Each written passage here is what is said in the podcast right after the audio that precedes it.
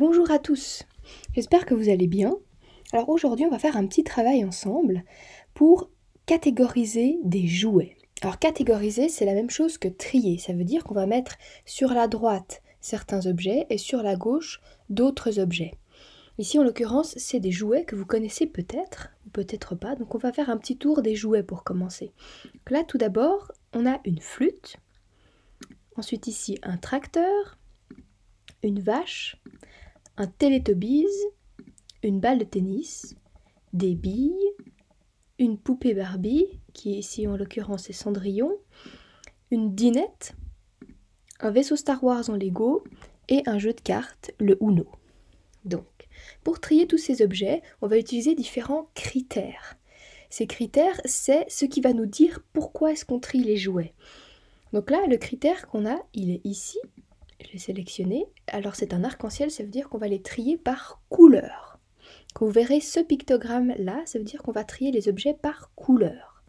Donc ici, je vais vous montrer comment est-ce qu'on pourrait les trier. Donc on voit qu'on a quelques objets qui sont rouges, quelques jouets qui sont rouges, pardon. Donc on a la flûte qui est rouge, donc on peut la mettre ici sur la gauche.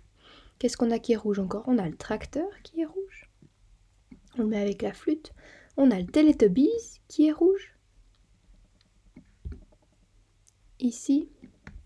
Et on a aussi le jeu de cartes, le Uno, qui a un petit peu de rouge. On peut dire qu'il fait aussi partie des rouges. Et on a les autres jouets qui n'ont pas de rouge. Donc on a ici la vache, le vaisseau Star Wars, la dinette, on va la mettre ici, elle n'aura pas assez de place, la Barbie,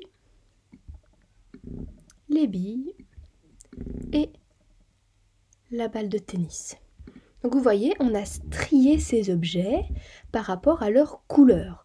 On a sur la gauche les objets qui sont rouges, les jouets qui sont rouges, et sur la droite les objets, les jouets qui ne sont pas rouges.